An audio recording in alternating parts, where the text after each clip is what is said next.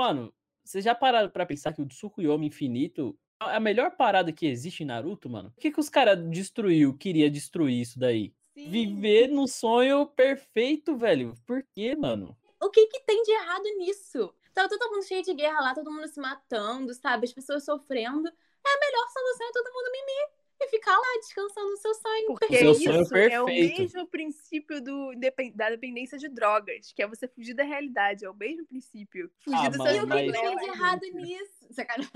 Mas se isso for errado, eu não quero fazer o certo. Quantos dedos será que o Itadori aguenta? Olha, Ah, nossa, agora que eu entendi a pergunta, eu sou muito inocente. se Deus fez é porque cabe. Só isso que eu te falo.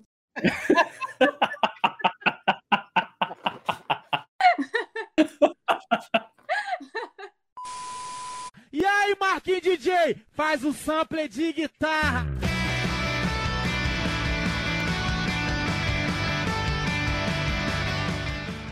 E aí, gente, sejam bem-vindos para o 14 episódio do OP no Flashback. Eu sou a Mario. Eu sou a Gabi e eu. Sou a lei, eu, eu quero fazer uma perguntinha aqui pra todo mundo que tá aqui. A Sarada dá um pulo. Qual o nome da música? Sarrada no ar. Vou bater Ah, a Gabi na Você já fez essa, garoto? Então, deixa eu queria, eu queria mostrar um pouco. Tá repetindo piada, sacanagem. Essa piada foi boa. Na moral, na moral, a gente tá Obrigado. muito. A gente tá. A gente subiu aqui, a gente tá no máximo nível aqui. Ninguém derruba a gente mais, hein? Que a gente tá simplesmente com quem aqui hoje? Com o tio Sam. Só isso, só isso.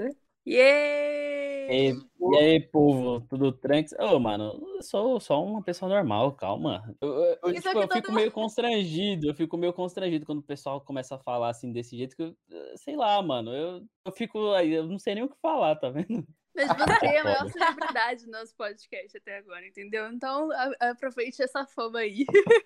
Que isso, que isso. É pra deixar. É que a gente gosta de deixar o convidado um pouco constrangido no início, entendeu? Só pra dar uma aquecida. É, já tem a, a- tem a piada ruim, aí tem o constrangimento. Para continuar tem que ser casca grossa mesmo. A receita perfeita do podcast, eu tô entendendo. Dá muito certo. Desse jeito dá, desse jeito vai pra frente. Tem que ser assim. Ó, vou começar a entrevista com o tio Sam. Pra quem tá perdido, que eu acho um pouco difícil, né? Quem não conhece o tio Sam, o tio Sam criou o canal dele em 2016, não foi, tio Sam? Ou 2015? Foi. Acho que foi, foi finalzinho de 2015. Em dezembro, mais ou menos. 2015 pra 2016. Ele tem quase 2 milhões de inscritos no canal dele. E ele faz análises de anime, assim, de uma forma zoeira, vamos dizer assim, zoeira, né, tio Sam? É uma forma mais. Eu gosto de falar que é descolada, uma forma mais descolada. Mais na, na zoeira, na brincadeira mesmo. Inclusive, um dos vídeos mais assistidos do canal dele é aquele Nunca Pausa Naruto, que eu acho que todo mundo já deve ter visto. Porque, assim, não tem como, gente. Todo mundo que assistiu Naruto deve rir de, de Naruto versus Pen. E eu queria perguntar pra você, tio Sam, de onde que surgiu a ideia pra você de criar o canal? Por que, que você acordou assim um dia e falou, vou criar um canal? Como é que foi isso? Então, tipo, quando começou a febre do YouTube, era todo mundo fazendo vídeo de Minecraft. Minecraft, Minecraft. Eu falei, ah, mano, eu quero fazer um canal de Minecraft também. Aí eu fiz lá o meu canal de meu primeiro canal de Minecraft. Eu não gravava vídeo, eu só fazia besteira. No começo a gente não sabe pra onde vai. Eu acabei perdendo esse canal. Depois de um tempo, eu, eu comprei ali um, um videogame, um- comprei um PlayStation 4. Eu falei, ah, vou gravar jogo, agora jogo, vai ser games em geral. Tipo, eu tinha visto o canal do Zangado, faz ali review de jogando 30 minutos, uma hora do jogo. Eu vou fazer assim. Acabou que eu perdi o canal também por causa de direitos autorais e, e tudo mais. Falei, ah, mano, quer saber? Não, não quero mais saber de YouTube. Criar uma conta só pra mim assistir, dar like e se inscrever nos canal que eu gosto. Um dia eu tava de boa, tipo, eu, eu, eu trabalhava no açougue na época, né, quando eu, eu comecei assim. Aí de manhãzinha, acordava bem cedo, eu assisti alguns vídeos no YouTube antes de ir trabalhar. Eu vi um vídeo do tio Orochi fazendo as análises de zoeira lá com a voz do Google. Falei, caramba, mano, é- tipo, eu lembro que eu vi um vídeo, eu, tipo, assisti em seguida uns 10 vídeos, assim, que eu achei muito foda. Eu, fiquei na- com dúvida, eu falei, mano, será que essa voz é dele mesmo ou é uma voz robotizada? Eu fui pesquisar pra ver o que era aquela voz. Eu descobri que era uma, voz, tipo, do Google, loquendo, né? Eu baixei, eu baixei essa voz, mas foi só na zoeira mesmo que eu tinha baixado. Aí eu, eu escrevia um monte de bobeira lá, dava play, o negócio falava lá sozinho. Falei, mano, vou fazer um vídeo de, de zoeira aqui pra ver. Aí eu fiz um vídeo lá de zoeira de Naruto. Foi Killer Bee versus Sasuke. Foi o primeiro vídeo que eu fiz. O primeiro vídeo que eu fiz de, de anime. Killer Bee versus Sasuke. Eu fiz esse vídeo, eu postei esse vídeo, deixei lá, mano. Deixei lá. Não, tipo, só postei, na zoeira. Aí passou algumas semanas, o vídeo começou a pegar mil, aí duas mil, daqui a pouco 20 mil, 30 mil visualização. Eu falei, o quê? Eu vou fazer mais um vídeo. Depois dali, pronto, já saí disparado e até hoje tô aí com o canal do YouTube aí só fazendo vídeo de zoeira. Boa. Ah, você falou de direitos autorais, né? Queria saber se você ainda tem problema com isso. Porque, tipo, eu, por exemplo, tenho Twitter, né? Falando sobre Naruto.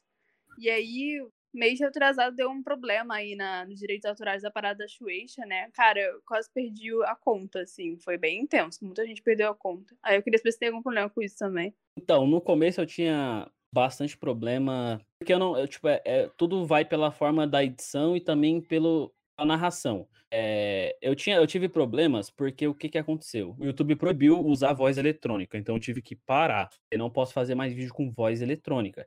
Comecei a fazer anime crack, para pegar cenas de anime e misturar com memes. Só que quando você pega uma cena de anime, tá rolando ali a cena, o áudio, anime, a, tem a, as legendas, tá aparecendo tudo ali, você cai em termos de conteúdo reutilizado, é como se você estivesse repostando conteúdo de outra pessoa. Isso daí entra como, como cópia, cai como copyright, você acaba tomando strike por causa disso. Porque existe né, a, a lei do fair use, que é o uso justo aceitável. Você pode pegar ali parcelas de vídeo, você pode dar o seu comentário, fazer a sua narração por cima. E hoje, graças a Deus, não tenho mais nenhum problema com isso. Desde quando eu comecei a fazer vídeo com a minha voz, usando as, tipo, as cenas de anime, com a minha voz dando meu comentário, a minha opinião, nunca mais eu tive problema. Boa, show. Que eu ainda tenho problema com isso. Mano, sério, que estresse foi aquela época. E o pessoal falou, o pessoal do YouTube falou. Sim, eu, eu lembro dessa época. Foi foda. Eu, eu, não, eu acho que assim, eu acho que também vai muito pela forma de editar também. O quê?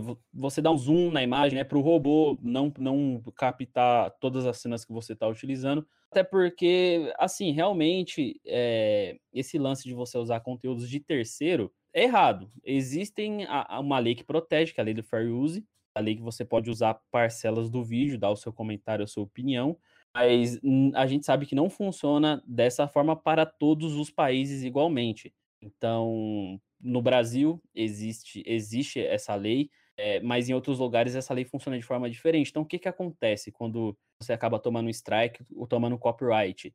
O YouTube não interfere, você fica intermediado entre você e o dono, né, o, o proprietário, dono dos direitos autorais. E aí cabe aos dois é, disputar esse, esse termo na justiça. Então, e já aconteceu comigo uma vez, eu tomei, eu tomei strike de Demon Slayer, e, e aí a empresa entrou em contato comigo, tudo mais, tinha tomado dois strikes, se eu tomasse mais um ia perder o canal. Eu consegui conversar com eles, eu informei, né, que era estava fazendo um vídeo de análise, era uma review, acabou que eles removeram esses dois strikes. Consegui conversar com eles, eles removeram. Mas a partir de, depois desse dia, não fiz mais vídeo de Demon Slayer, porque se já me deu problema agora, pode ser que dê depois também. Mas por enquanto, a forma que eu faço esses vídeos análise, dando o meu review, a minha opinião, não tem problema. Por enquanto é aceitável aqui no Brasil.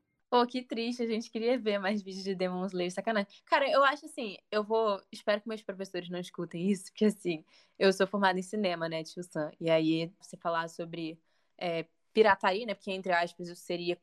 Entra aí um pouco na, no campo da pirataria e, tipo, todo mundo é contra e tal. Mas eu acho meio burro isso, porque se você impede o fã de divulgar seu... Cara, o fã divulga seu trabalho de graça. Não tem, você não precisa pagar nada, eles fazem porque eles gostam do seu trabalho. Tipo o caso da Gabi, ela, a página dela, tipo assim, o que é considerado pirataria ali é só tirar print de cena e postar lá já é considerado, é, já fere os direitos autorais. Cara, eu acho isso muito burro mesmo, porque você está tirando uma parte da divulgação enorme, a maior parte de divulgação do seu trabalho e de graça, assim. Eu acho, você tá dando um tiro no próprio pé, eu acho. É, Sim, exatamente. É, eu, assim, eu não, eu não consigo com, contar quantos animes as pessoas assistiram por causa de um review que eu fiz. A pessoa viu o review do primeiro episódio, achou interessante. Opa, porque eu não faço vídeo do anime completo. Eu pego um episódio ou outro aleatório. não, não uso muito conteúdo da tipo de um mesmo anime. Geralmente eu faço do primeiro episódio, a maioria do primeiro episódio. E, tipo, Naruto, eu pego vários episódios aleatórios, mas é, não, não tô fazendo ali de todos, de todos. E, assim, é, tem muita gente que vê ali o primeiro episódio, é, acha interessante, tipo, pô, mano, eu gostei da análise, eu achei interessante esse anime, eu vou assistir esse anime. Então eu tô, eu tô apresentando um conteúdo para os meus inscritos que eles não conheciam. Acaba que eles passam a conhecer e eles passam a assistir esse anime.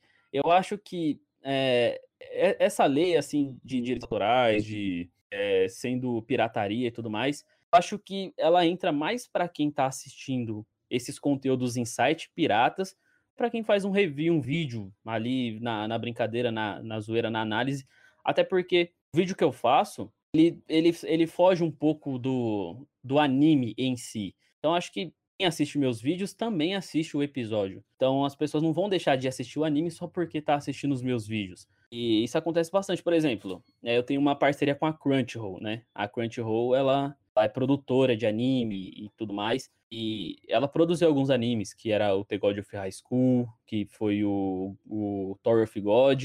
Então a Crunchyroll tem produções exclusivas dela. Eu sou totalmente autorizado a fazer vídeo desses animes sem tomar nenhum tipo de problema. É copyright, flag. Porque para eles é, é viável eu fazer um vídeo, mostrar a obra para um inscrito meu e as pessoas terem o interesse de ir lá e assistir o anime. Então, o, isso que está acontecendo agora nas indústrias dos animes, sim, já acontece há um tempo, mas que acontece ainda, é acontecer a mesma coisa com a indústria dos games, né? Que antigamente, se você fazia uma gameplay num jogo, você perdeu o canal, muita gente perdeu. E parte disso vem do trabalho da, do Japão, sabe? Da mentalidade japonesa industrial. Eu acho que a Crunchyroll ela está inovando muito, tipo assim, ela vendo, acreditando no marketing. Tanto que a mudança que teve com o pessoal dos games é que hoje os caras eles criaram a técnica de embargo, né? Que você recebe o jogo com antecedência para poder gravar, só que você só pode liberar o jogo depois que passar o período de embargo, que tem o lançamento, tudo certinho. Então, eu acho que futuramente a indústria de anime deve caminhar para esse lado, cara, como o pessoal da, da Crunchyroll tá fazendo. E eu acho muito da hora, né? Sim, sim. Isso, isso, cara, isso ajuda demais. É, antigamente a gente tinha problemas com, com o uso de games, e hoje em dia as plataformas de game estão pagando para o criador apresentar o jogo. É, um exemplo, um exemplo também disso, é, vou dar um exemplo do, do Ei Nerd, também do, do, do, Fred, né, do canal do Anime Whatever. Tanto o, o Peter quanto o, o, Fred já receberam conteúdo antecipado, foi séries da Netflix antecipado, foi filme de anime antecipado. Para quê? Para eles fazerem um vídeo, fazer um review, explicar pro, pro pessoal o que, que acontecia, como era, o pessoal ficar incentivado a assistir esse conteúdo. Eu, assim, na minha opinião, eu acredito que dessa forma a indústria consegue crescer, mas ela praticamente tem um marketing praticamente de graça de quem está usando o conteúdo dela. Mas eu também acho errado o criador pegar esse, esse conteúdo e, e simplesmente repostar sem fazer nenhuma alteração, sem dar a sua análise, a, o seu ponto de vista. Eu acho que existem vários, vários tipos de problemas que realmente é difícil a gente controlar cada um individualmente. É por isso que a gente recebe esses problemas com copyright, com strike. Mas na maioria das vezes a gente recorrendo, a gente consegue o vídeo recuperado, né? Esse tipo de conteúdo que a gente faz, que é um conteúdo narrado, explicado, a gente dá a nossa análise, entra como fair use, na maioria das vezes a gente consegue recuperar, mas um cara que pega um episódio de anime e reposta, geralmente perde o canal, o strike não, não sai. Não, é, aí realmente é justo, né? Porque aí realmente é como se fosse pirataria. Mas no caso de você, do Fresh, também que você citou, acho que o Fresh até já falou isso, que tem muita gente que vai assistir o anime por causa dos vídeos dele. Porque, tipo assim, às vezes a pessoa tá em dúvida se assiste ou não, aí vê pelo vídeo dele acha legal e vai assistir. Então, tipo assim, ele levou mais um cliente, né? Entre aspas, falando assim, de uma forma mais mercadológica mesmo. A pessoa vai assistir porque viu um vídeo do Fred. Então, tipo assim, tá fazendo propaganda daquilo. Tá levando mais telespectadores, sabe? Então, acho que falta um pouco mais de de estratégia de marketing mesmo, para eles entenderem que se os dois se unirem, né, os criadores e, e as marcas se unirem, é, assim, vai ser bom para os dois lados, né, eu acho. Sim, sim. Porque o que que acontece na maioria das vezes? A gente faz, um, por exemplo, eu, vou dar o meu exemplo de mim. Que faço esses vídeos de zoeira, a gente acaba criando memes. E aí esses memes não são espalhados só no meu canal, é espalhado pela internet inteira. Eu já vi meme, tipo meme do meu canal sendo repostado no TikTok, Twitter, Facebook. Você entra nas páginas de anime, você, você encontra vários memes lá. Esses memes acabam viralizando, o pessoal cria um certo interesse a assistir a obra. Assim, opinião, na minha opinião, eu acho que isso não interfere no conteúdo, assim, em relação a pirataria, ao pessoal não querer assistir o anime. Eu acredito que isso não interfere. Eu acredito que isso ajuda o pessoal a, a ter um maior interesse pela obra. Eu vou dar um exemplo. Na época que saiu um anime, tem um anime chamado Beastars, ele saiu na Netflix. Lembro que eu tava fazendo vídeo sobre Beastars e, tipo, a galera tava muito hypada. Tipo, todo mundo hypado, hypado demais nesse, nesse anime. Tanto que depois que acabou o anime, que eu, eu fiz lá a review do, de alguns episódios, tipo, a gente criou vários memes e, tipo, a galera ficou realmente muito hypada com esse tipo de conteúdo. E esse anime acabou viralizando. Tipo, muita gente começou a, a conhecer, elogiaram a animação, que era um novo 3D e, que eles trouxeram para esse anime, e acabou indo para Netflix. Beleza, saiu a segunda temporada, ninguém ouviu falar da segunda temporada porque ninguém fez vídeo. Inclusive, eu não fiz vídeo, eu pretendo fazer um vídeo ainda, mas, pô, ninguém fez vídeo. Você não vê o pessoal comentando sobre o anime na internet. O anime foi praticamente desvalorizado. Eu acho que falta um pouco de ter ali um, um criador de conteúdo para apresentar a obra, para poder engajar mais o pessoal. Isso daí eu acho que ajuda muito. Concordo plenamente, não sabia disso da, da segunda parada que você falou, muito legal. Mas, tipo, cara, concordo completamente. Agora eu vou fazer uma perguntinha aqui, na humildade. Cara, eu faço economia, você fez ciências contábeis, né? Deu para ver só aí que faculdade é uma, é uma instituição meio falida. Cara, como você acha, tipo assim, que eu, um, um futuro um futuro lobo de Wall Street, cheirador de cocaína, e você, um possível lavador de dinheiro, né? Que o pessoal de contabilidade faria, faz isso, todo mundo faz isso. Saiu disso para virar um produtor de conteúdo que não toma banho de anime. Fala aí, como é que você acha que aconteceu isso? Cara, é, é, é um negócio surreal, porque eu tô com quase 2 milhões de inscritos e eu consegui tudo isso em um ano e dois meses. Assim, eu tô, eu tô no, no YouTube desde 2016. Mas a partir do momento que eu comecei a fazer os vídeos com a minha voz, foi que tudo deu aquela reviravolta. Então, tipo, a minha história, como é que é a minha história? Eu eu comecei, eu comecei, meu primeiro serviço foi no açougue, eu, eu entrei com 14 anos. Trabalhava nesse açougue, eu trabalhei do, dos 14 até os 20 anos nesse açougue. É, tipo, era correria. É, é, mano, eu curtia demais, cara. Era, nossa, muito da hora. Era zoeiro o dia todo lá. E aí, assim que eu saía de lá, ainda à noite, eu ainda vendi, tipo, vendia espeto na esquina lá. Saía de lá, vendia espeto. Aí, beleza. Eu comecei a minha faculdade lá. O meu, meu ex-patrão lá do açougue, ele me deu essa ideia e falou assim, mano, ouviu falar em contabilidade? Ele, tipo, ele me explicou tudo sobre a contabilidade. E eu criei um interesse. Eu falei, caraca, mano, contabilidade é um negócio da hora. Eu tava em dúvida o que, que eu ia fazer fazer que faculdade? Todo mundo quer fazer faculdade depois que termina. Aí eu falei, caramba, o que, que eu faço? Beleza, ele deu a ideia, eu falei, é isso que eu vou fazer, pronto. Eu comecei a fazer a faculdade lá. Aí acabou que ele, ele passou o ponto, vendeu para outro cara. Aí eu falei, velho, eu tô trabalhando aqui já tem seis, praticamente seis anos. Eu não quero trabalhar com isso aqui mais. Aí eu saí. Ele passou o ponto, virou o novo dono e eu saí. Depois disso, tentei arrumar serviço em contabilidade, não, não conseguia achar em lugar nenhum, porque não dá para entender o Brasil. Você tem que ter experiência, mas para você ter experiência, você tem que ter experiência. Eu não, não, não consigo entender, cara. É, não, cons não consigo. Eu tentando, tentando, tentando. Velho, é, é, tipo, é um bagulho muito doido. E aí, acabou que eu entrei num. Entrei num site, mandei currículo e tal, e me chamaram para virar telemarketing de banco, que era o Banco Pan-Americano, é, o maior ladrão do, do, do planeta. Falo mesmo. Sim, sim, eu trabalho com ele. Sim, sim. Trabalhei com o Banco Pan, tava lá no Telemarte. Aí, aí, com o meu canal, hein? Desde a época do açougue postando vídeo, eu sempre me virei para postar vídeo toda semana, toda semana. Lá, batalhando lá, tal, postando, trabalhando, fazendo faculdade, me matando. Cara, eu, eu, não sei, até hoje eu não sei. Olho para trás e eu fico pensando, como eu consegui fazer tudo isso? É, eu, nem eu consigo acreditar. Beleza, trabalhando lá nesse, nesse telemarketing. Aí chegou, chegou na faculdade, o professor passa um trabalho. E aí vocês vão ter que entregar esse trabalho, vocês vão ter que ir atrás de algum contador, porque precisa da assinatura de um contador. Falei, fudeu, eu não conheço nenhum contador, vou fazer o quê? Eu falei para minha mãe, eu falei, oh, mãe, eu preciso fazer um trabalho, tem que, tem, tem que ter assinatura de um contador tudo mais. Minha mãe falou assim: tem uma mulher lá no serviço que tem um escritório de contabilidade. Eu vou falar com ela. Beleza. Ela falou, ela mandou ir lá. Eu fui lá, eu expliquei para ela. Falei, ó, preciso fazer esse trabalho assim, assim, assim.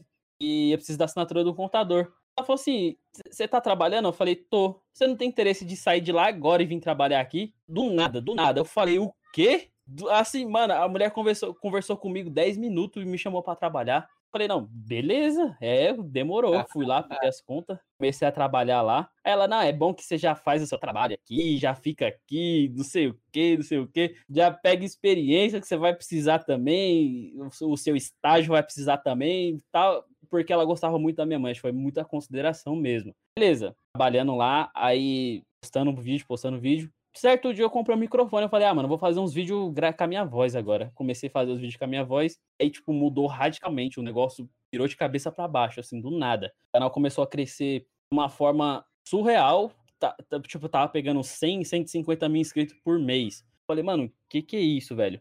E aí, óbvio, né, você pegando bastante visualização, bastante inscrito, você começa a ganhar muito dinheiro. Falei, mano, não, não faz nenhum sentido eu continuar trabalhando aqui, eu preciso sair daqui para mim focar no meu canal, porque não faz nenhum sentido, para mim não fazia sentido. Porque ainda tinha aquele negócio, né, a consideração, a mulher estendeu a mão para mim tudo mais, e acabei que eu fiquei lá quase dois anos, eu fiquei quase dois anos lá. Tenho 25 anos, eu, tenho, eu já sou velho já. Assim, eu, eu fiquei um tempo, fiquei quase dois anos lá, e aí um dia eu cheguei para ele e falei, ó, eu tô fazendo tal coisa, expliquei para ela, tô fazendo vídeo e eu tô ganhando tanto, tal, tudo mais, para mim tá compensando mais. Ela falou, não, sem problema.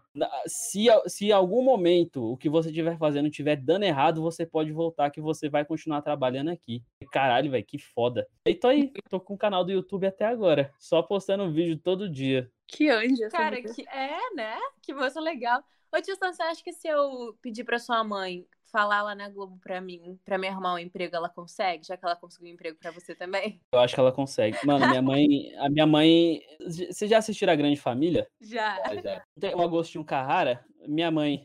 Ela, ela, ela consegue. Ela leva todo mundo na. Mano, não. não- é, é incrível, velho. É incrível. Ela leva todo mundo na Famosa conversa. Lari. Leva todo mundo na conversa. É, mano, eu acho foda, velho. Eu acho foda. A, a maior prova disso é.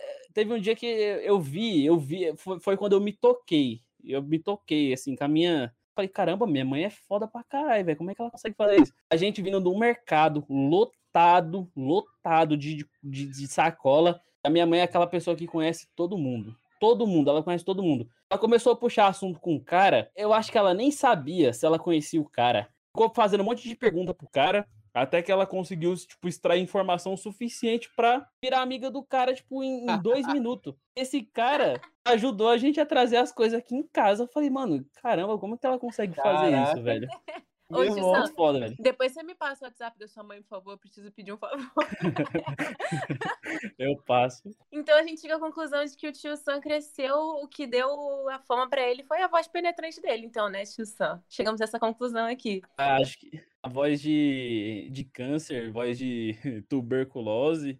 Não sei, cara. Eu, eu sinceramente não entendo como que as pessoas conseguem me acompanhar, porque nem eu mesmo consigo assistir meus vídeos. Ah, para, Sam, você tem uma- a voz mais bonita. Tuberculose aqui, só o Itati, só o Itati. Cara, se eu fosse Só você, Itachi, é, Itachi. começa a fazer uns ASMR, vai dar, vai dar, vai dar uma moral, vai dar um gás.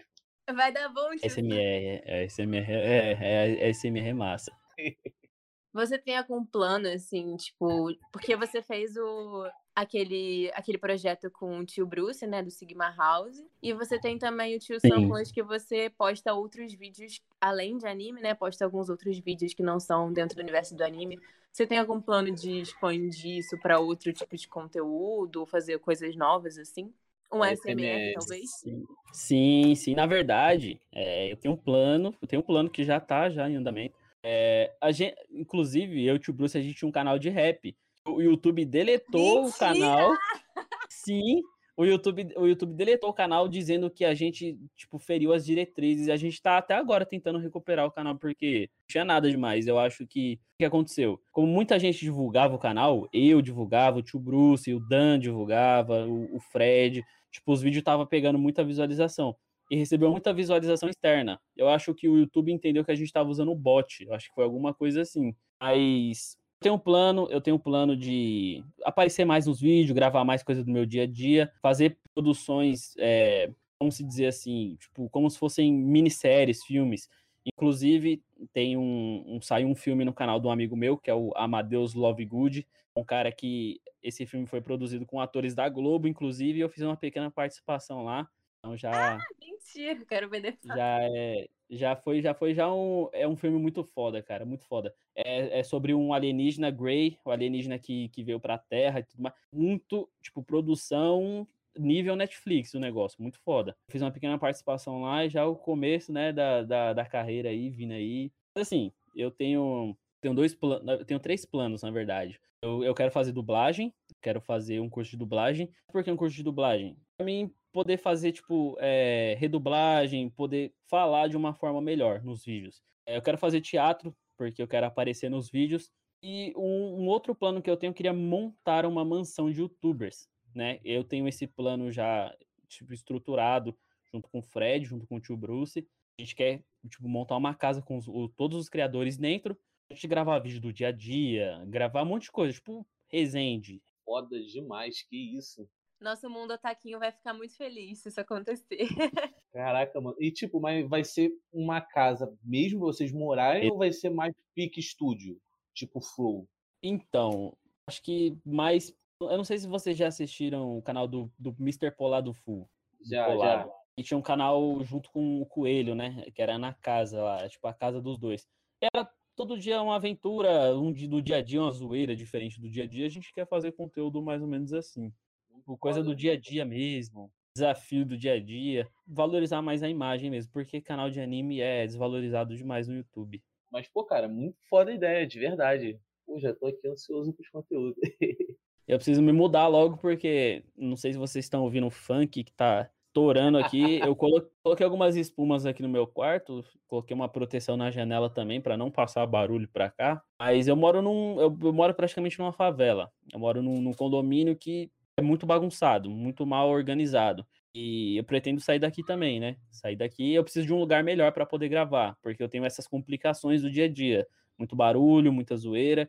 E eu não consigo fazer um vídeo aparecendo na, na câmera, por exemplo. É, porque eu tenho muito desses. Eu queria fazer live também, fazer um projeto de live na, na Twitch.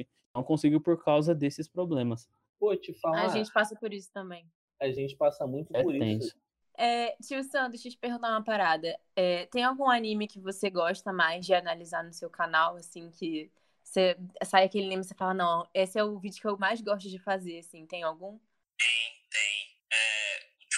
Os animes que eu mais me divirto fazendo vídeo são aqueles mais inocentes, né? Que são aquelas zoeiras mais. Eu vou dar um exemplo. Já assistiram Sakamoto? Anime do Sakamoto? Nunca assistiram, né? O Sakamoto, ele é um cara que. Ele é, ele é, um, ele é um, tipo, um ser humano perfeito. Um comum ser humano perfeito.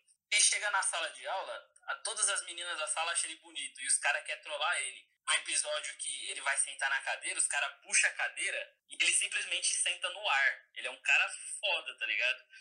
Eu- vários episódios loucos. Então eu gosto de analisar, assim, anime que todo episódio é uma loucura diferente. Por exemplo, o Tatsu, né? Tipo, o, o Tatsu Imortal mesmo. E, tipo, Sakamoto é mais ou menos igual o Tatsu. É aquele cara que nunca nada dá errado pra ele, sempre dá certo. E eu gosto de analisar anime mais assim, né, nesse, tipo, nessa temática. Anime de romancezinho e o, o cara nunca consegue arrumar nada com a menina. Ele sempre fica correndo atrás e só se lasca. Gosto também. E, inclusive, um do- dos maiores hypes do meu canal foi uma, uma série que eu fiz de, de Kanojo Karishimasu. É um, um cara que ele arruma a namorada. Aí, essa, no começo do anime, a namorada dele fala pra ele: Eu não quero mais namorar com você. Simplesmente isso. E aí, ele vai pra casa, todo triste, abre, descobre que existe um aplicativo de relacionamento e ele chama uma menina pra sair com ele, uma namorada de aluguel. Só que essa, essa namorada de aluguel que ele arruma não é uma namorada de aluguel comum, é tipo, a personagem mais linda que eu já vi todos os- animes que eu já vi na minha vida. Daí ele fica correndo atrás dela, aí fica aquela, aquela loucura dele tentar conquistar ela, porque ele começa a gostar dela, mas ela só quer o dinheiro dele e tem todo esse tipo de loucura. Eu gosto de anime assim. Eu tinha uma pergunta também pra fazer pro tio Sam, que como você trabalha, né, com anime e tal, você tem que assistir as coisas pra poder fazer vídeo. O que que você faz no seu tempo livre? Você ainda é legal pra ver anime ou deixou de ser um hobby, virou mais uma obrigação pra você poder fazer vídeo e tal? Porque isso acontece muito, né? Tipo, eu faço cinema, faço não, já sou formada, esqueço sempre que eu sou formada já. É, às vezes assistir filme no seu tempo livre você quer fazer qualquer coisa menos assistir filme, sabe? Que, como é que é Não, isso? velho. Então, todo mundo fala, né, que quando é, tipo, passa a, a virar trabalho fica chato, mas, mano, eu, eu, eu amo anime de uma forma que eu não consigo nem explicar. Não, pra mim ainda continua sendo um hobby e até editar vídeo pra mim é um hobby, eu não vejo como um trabalho. É por isso que eu posto vídeo todo dia, porque eu gosto muito de fazer isso. E assim, é óbvio, né? Tem, tem, tem dia que a gente tá um pouco cansado, um pouco de saco cheio.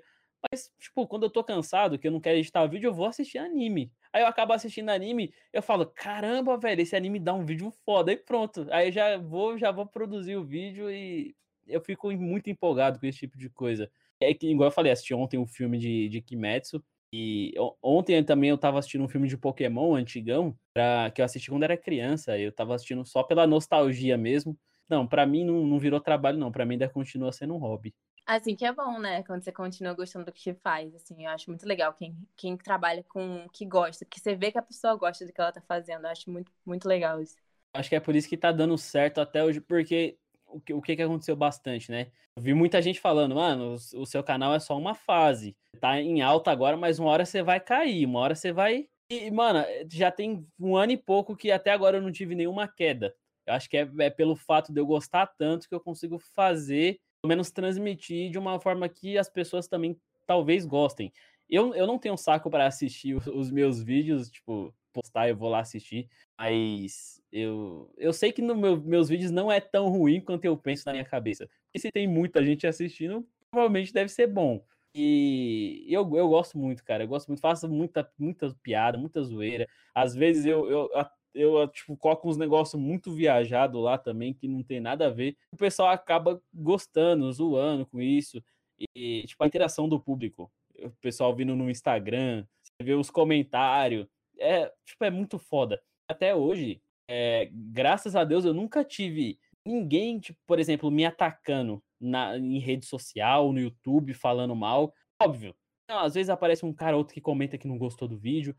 Eu nunca tive um cara tipo, vir numa DM do Instagram pra falar mal do meu conteúdo, pra falar que a maioria do pessoal vem, tipo, todo mundo entra na brincadeira, todo mundo entra na zoeira. Eu, eu falo nos vídeos, né, que quem der like no vídeo do tio Sam vai ganhar, vai ganhar uma wife enroladinha num plástico bolha. Aí, tipo, o pessoal vai lá no, no Instagram, manda uma foto de tipo, uma, uma, uma menina japonesa dentro de uma caixa de papelão, os caras falam, aí, tio Sam, chegou, obrigado. Tipo, todo mundo agradecendo. E eu acho da hora esse tipo de zoeira. O pessoal entra, Mergulha de cabeça mesmo na zoeira. me lembrou um pouco de, de quando você falou no podcast do Mil Anos de Dor, que é, quando você faz algo falando mal, tá ligado? Você não vai. O cara pode até ver, mas você não vai ganhar público, tá ligado? Você não vai ganhar aquele feeling. Porque, mas quando, como você fala uma parada que você ama, que você gosta muito, o pessoal cria um laço com você, né? Eu, achei isso muito foda. Exatamente, cria um laço. Na, na verdade, você cria ali uma comunidade. Não é um simples canal. Você, você tem ali as pessoas que você sabe que te acompanham todos os dias. O pessoal que tá, que tá interagindo na zoeira. Por mais que eu, eu faça, tipo, vídeo zoando, tipo, eu, eu, eu fiz muito vídeo falando mal de Naruto, falando mal, assim, entre aspas, na, na, na zoeira, falando mal da animação, e, e Nanatsu no Taizai também. Mas ainda, eu mesmo falando, zoando dessa forma, eu ainda amo tudo, tipo, amo muito Naruto, amo muito Nanatsu no Taizai, independente da animação tá ruim. E, e, tipo, ainda consigo transmitir isso no vídeo, que eu gosto muito do, do vídeo, mas que aquilo tudo não passa de uma zoeira. Aí o pessoal consegue entender isso. Acho que é por isso que eu não, não, não tenho haters ainda.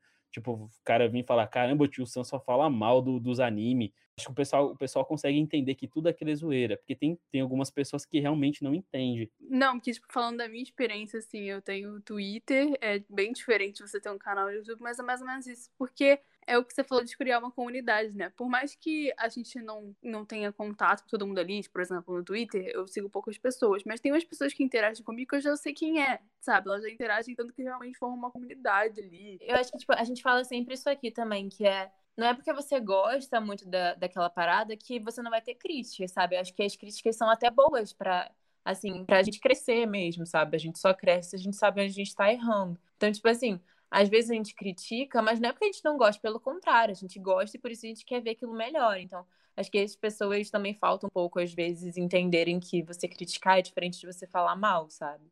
Sim, sim, tem isso também. A maioria da- das vezes crítica é 100% válida, né? Até porque estão produzindo esse tipo de conteúdo para a gente mesmo. Se a gente não tá gostando de alguma coisa, a gente tem que falar. Eu vou dar um exemplo foda. Filme do Sonic, por exemplo, que tinha aquele Sonic todo bugado lá, feio pra. Mano, você é louco, aquilo lá tava bizarro. Sim, A internet sim. criticou, o que, que fizeram? Reformulam, refizeram. E é, é isso que a gente espera que os produtores façam. Vejam o que, o que tá errado e tentem melhorar. Cara, foi um ótimo exemplo, na real, porque é realmente isso, assim. Acho que se, se isso acontecesse mais, se as pessoas, se os é, produtores, né, se os distribuidores, editores entendessem que eles fazem filme pro público e não pra eles, inclusive é engraçado que a gente fala muito isso na faculdade, né? É, as pessoas têm que entender que você faz o, o filme pro mundo, sabe? Não é pra você ficar aquilo assim e não querer mudar nunca porque é o seu filhinho, não. É pro público, você tem que agradar o público também, sabe?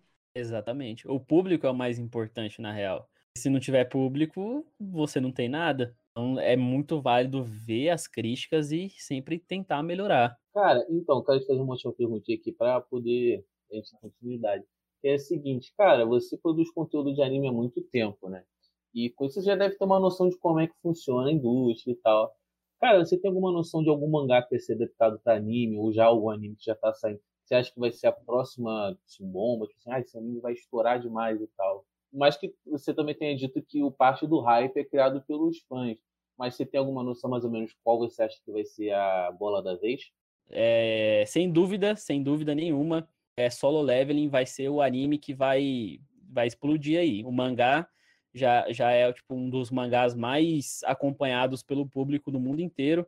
E, e quando sair esse anime, cara, esse anime vai ser, vai ser surreal. A gente tem que torcer a pegar um bom estúdio, né? Um bom diretor, para ser algo assim no nível de Kimetsu no Yaiba mesmo, porque a gente sabe que não basta um mangá ser bom. Se ele tiver uma adaptação ruim, como no caso de Nanatsu no Taizai, a obra toda é jogada fora. Enfim, eu, não, eu, eu tava para ler Solo Leveling, só que eu parei para ler Tokyo Revenge, essa animação, né? E eu me amarrei pra caralho. Eu achei que você ia falar Chainsaw Man, porque- é um anime que o pessoal tá hypando muito também, né? Mas Solo Sim, Leveling sim. eu vou parar pra também. ler. Cara, mas é, só, o, o, o problema de Solo Leveling é que, além da história ser foda pra caramba, mano, o, o personagem, o protagonista, ele é tipo, ele é tipo Saitama, só que num anime sério, totalmente sério. Muito foda, cara. O cara é o protagonista que faz toda a mágica do anime acontecer mesmo. Foda, foda. Fechou a entrevista, hein, tio Sam? Você, você ficou tenso, tio Sam? Você, você ficou tenso? Ah, não, tô de boa, tô tranquilão. Então vamos passar para a pauta principal que a gente chamou aqui hoje para isso, tio Sam. Também para fazer entrevista, claro, mas para a gente analisar a última luta, o fechamento do clássico, que é Naruto versus Sasuke no Vale do Fim. A gente normalmente faz um esquema aqui que a gente, para não ficar um negócio assim muito bagunçado, a gente falou o que, a gente achou de mais legal na luta, os pontos fortes, e o que, a gente não gostou da luta, que são os pontos fracos, e no final a gente dá a nota, o que, a gente achou da luta assim no geral. Vou, vou começar com a Lê, vai, Lê. Qual que foram os pontos fortes e fracos pra você dessa luta? Cara, pra começar, eu queria falar que o Naruto venceu essa luta porque ele terminou desmaiado. Terminou desmaiado. Quem nunca? perdeu uma-. Quem nunca tomou um, um socão e desmaiou? Acontece. Mas regra de rua, se você dá o primeiro, a luta é tua. Tu ganhou. Acabou. Mas voltando, jeito. é, pontos fortes. Cara, eu acho que a luta, ela, assim, ela trabalhou muito bem os, os flashbacks, porque flashback sempre tem em luta, assim, geralmente assim, de ápice, mas ela conseguiu dar, um, dar uma continuidade maneira, que é uma coisa que tem das lutas do Naruto e do Sasuke em si, do, do decorrer do anime. Elas trabalham muito bem é, os flashbacks e desenvolvem um sentimento muito bom. Então, vai mais além da porrada em si. Mas a trocação sincera foi muito boa. Também queria fazer aqui um, uma confissão, que foi a primeira vez que eu assisti esses episódios direitinho, porque eu antigamente, como só via pelas, só via até a parte da SBT. Depois disso foi tudo edição de YouTube. Era Rock Lee com o Nick Park, essa música, essa luta com, com uma ediçãozinha botando um rockzinho maneiro, um Slipknot, tal, tá ligado? Foi a primeira vez que eu revi, eu achei muito do caralho, sabe? E as habilidades do site muito bem destacadas. Eu acho que ele foi melhor no, antes da luta do que na luta em si, porque antes da luta ele, ele conseguiu prender o Naruto e ainda meter um cacãozão pra poder. Como eu não sei que o Naruto se queimou, não sei. Mas não se queimou. Eu mas... também queria muito saber isso. Não foi um, foram três. Ele jogou três catão lá né, na cara dele e ele sobreviveu não sei como. Mas tudo bem, tudo bem. Ai, é muito brincalhão esse site. e... Gente, eu juro pra vocês, quando eu assisti é, pela primeira vez, eu achei que o Naruto era imune a fogo, sei lá. Porque não é possível, o garoto queimou ele inteirinho, ele saiu Eu lá, acho que ele assim. só regenera rápido, cara. O Naruto sempre foi assim. É, ele regenera muito rápido. O cara, tipo assim, o, o Sasuke ele usou o Shidori da forma certa, que é para você perfurar o seu amigo. Aprendeu bem com o Kakashi. É, então, mais um ponto. Pesado, Alexandre, pesado. E pontos fracos, eu achei que a animação, se você pausar realmente, como tio Sam já trouxe aqui pra gente esse ponto. O que, que você acha, tio Sam? Quais foram os pontos fortes e fracos pra você? Cara, assim, é, essa luta é legal você assistir ela depois que você termina de assistir Naruto inteiro, você reassistir de novo. Até então, eu, eu, eu falava, mano, por que, que o Naruto tá correndo atrás do Sasuke, velho? Deixa esse, deixa esse moleque pra lá, mano. E, e a gente descobre no futuro, depois, que isso não é uma parada de agora, tá ligado? De, de Sasuke e Naruto. É um negócio que já vem rolando desde o começo dos tempos, desde o começo da, da humanidade. A gente tem lá Indra, Ashura, depois tem Madara, Hashirama, e faz, faz todo sentido, né? A gente vê muitas coisas sobre laços no anime, porque realmente é, existe um laço muito forte entre o Naruto e o Sasuke. Eu até fiz um vídeo falando que o anime seria mais interessante se o Sasuke fosse uma mulher. Fala, mano, ia fazer mais sentido se o Sasuke fosse uma mulher, Naruto ia atrás, pelo menos, pelo menos estava indo atrás de uma menina. E aí eu fiz essa brincadeira e, cara, assim, eu foi muito foda, porque a gente conseguiu ver o máximo de, do, dos poderes dos dois ali, é, tipo, o máximo eles dois naquele nível que eles estavam, que foi é, o Sasuke ativando a marca da maldição, usando o poder da, da marca da maldição, Naruto é, ativando a, a, a, tipo, o máximo de caudas que ele conseguiu. Até então, né, quatro caudas a gente viu, só viu depois, contra o, o Orochimaru e tudo mais. Mas ainda assim, a gente vê né, ele despertar uma cauda após a outra, e você vê o Sasuke evoluindo o Sharingan durante a, a luta, e também com o poder da marca da maldição, foi incrível, foi uma parada incrível. Por mais que a animação não tenha sido lá aquelas coisas, aquilo que eu falo, eu nunca assisto anime pela animação. Eu, eu gosto mais da história, eu gosto mais do que tá passando ali. E, e, Naruto é um anime que ele é muito aprofundado. É muito aprofundado. Então você tem que prestar atenção em cada diálogo para você poder entender o contexto. E eu achei muito foda. É, tipo, a parte, parte forte do, dessa luta para mim mesmo foi eles lutando ao máximo, dando seus poderes ao máximo. O Naruto não queima, porque eu, nunca vi um jutsu de fogo acertar ninguém no, no anime também. Isso daí é, é real, eu nunca vi. Eu nunca vi Kunai acertar ninguém, eu nunca vi um jutsu de fogo acertar ninguém. E, assim, uma coisa que eu acho que poderia ter sido desenvolvida melhor na obra seriam os jutsus. Eu queria ver mais diversificação de jutsu dos personagens. Porque a gente tem Naruto, só usa Rasengan e Clone das Sombras o anime inteiro. A gente tem o Sasuke, que só usou o Shidori o anime inteiro e de alguns jutsu bola de fogo. Igual é, é falado, né, no... Quando tem alguns flashbacks sobre os Uchihas, é falado que os Uchihas são os, os, portadores do jutsu de fogo, né? São a, o, o, carro forte deles. Eu queria ver várias técnicas de fogo diferentes vindo do Sasuke. Acho que seria uma parada mais, mais insana. Então, assim, para mim a luta foi, foi foda. Terminando de assistir o anime inteiro e reassistindo essa luta, eu consegui entender melhor o que se passava ali entre os dois. O ponto fraco realmente foi a animação. Se a animação tivesse sido melhor, ainda assim seria uma parada mais sinistra, apesar de que a trilha sonora também foi incrível. A trilha sonora tava, tava muito foda. Eu sinto muita falta de dar, das trilhas sonoras antigas, porque marcou demais, muito foda. Mano, eu queria falar que, tipo, é independente do, do Sasuke ser uma garota ou não, você pode romantizar, porque o primeiro beijo do Naruto foi o Sasuke. Então tem essa parada aí também, né? Porque, pô. Não, mas se o Sasuke fosse mulher, seria o Naruto gado o anime todo, entendeu? Aí não pode. Não pode, também não pode Naruto ficar espancando uma mulher toda hora no anime, né? Exatamente, não pode. As pessoas não iam aceitar isso. Porra, mano, aquela cena que ele tem uma crise de ansiedade por causa do Sasuke, você acha que alguém ia receber aquilo ali direito? Não ia, mano, não ia. Não ia. Pelo menos eles Não, se mas- beijaram várias vezes, né? Mas falando sério, tipo, tirando essa parte de chip e tal, todo mundo é livre pra chipar o que quiser, né, cara? Contanto que não seja problemático. Mas assim, tipo, a parada que eu acho maneiro dessa luta é porque eu acho que o Kishimoto, ele trabalha muito bem o laço fraterno em si. Por mais que não tenha qualquer tipo de desenvolvimento ah, romântico e tudo mais, todos os laços que ele trabalha são muito fortes, entendeu? O, próximo, o próprio laço do, do Sasuke e Itachi é uma coisa assim, que eles passam por umas coisas horrorosas. A, história dos dois é pesadíssima. E eles continuam juntos até o final, sabe? Porque o Kishimoto, ele, tipo, força aquilo o tempo todo. A questão de, por mais que você passe por dificuldade na vida, as pessoas que estão ali do seu lado, que são pra estar, elas vão continuar, entendeu? Porque foram laços concretos que você formou.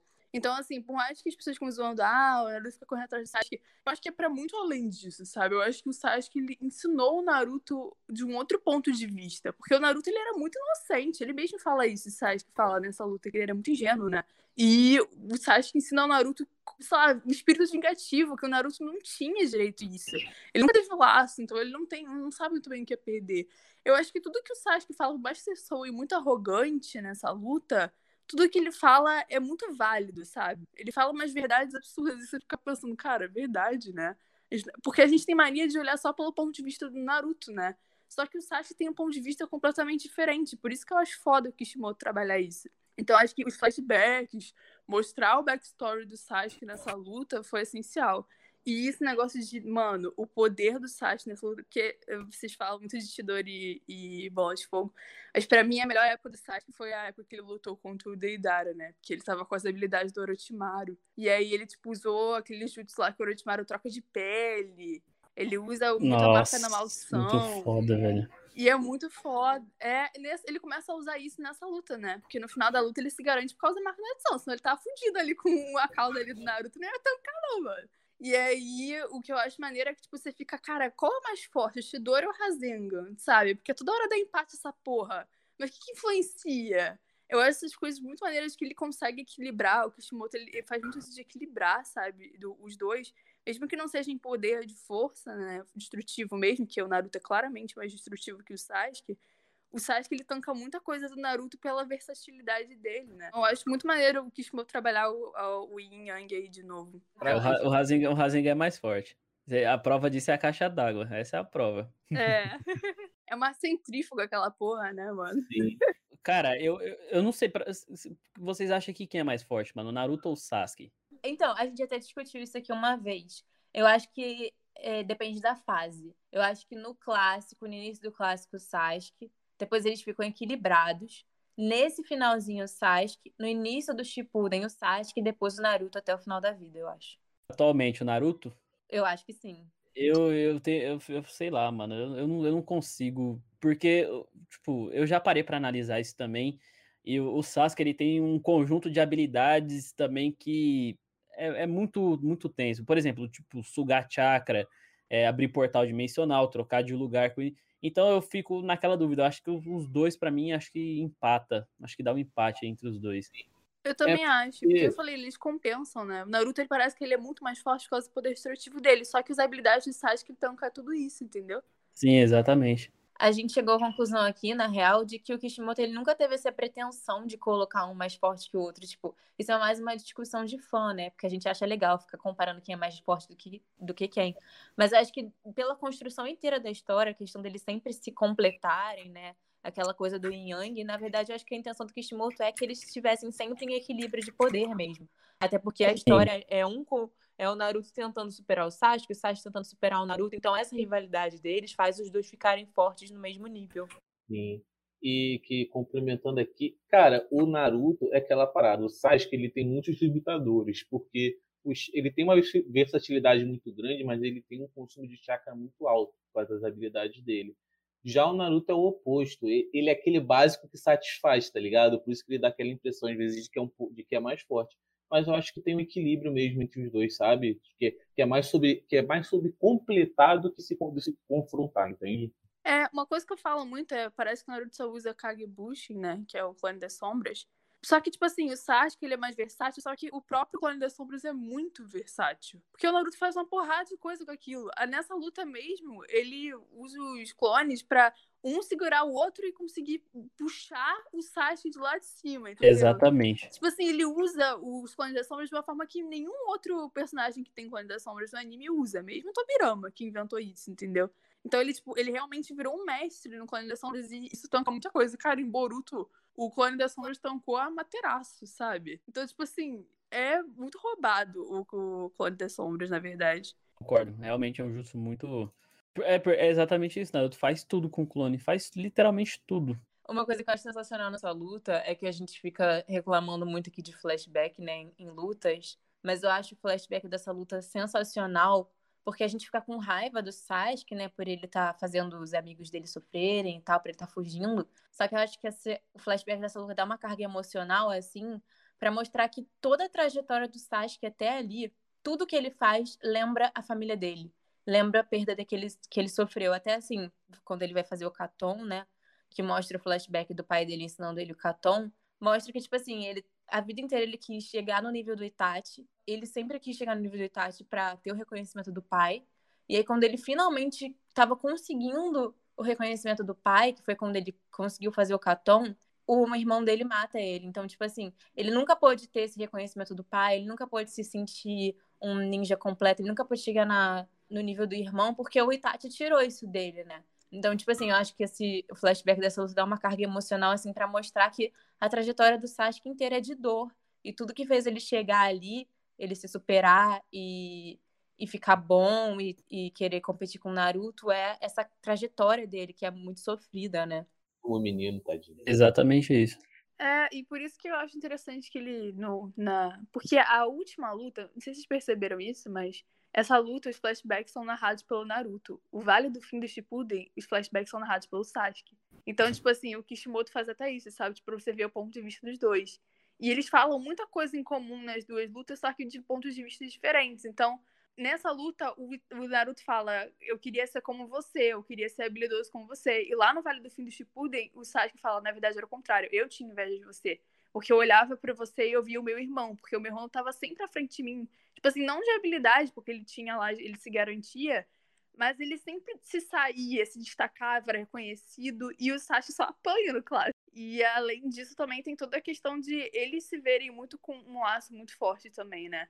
Então, tipo, ele acaba meio que espelhando, como ele mesmo fala, né? A família dele no time 7. Então, eu acho muito maneiro esses flashbacks do Velho do Fim. Dá pra entender. Só de você pegar os flashbacks do Velho do Fim, você já entende a história do Sasuke, basicamente, entendeu? Sim, sim.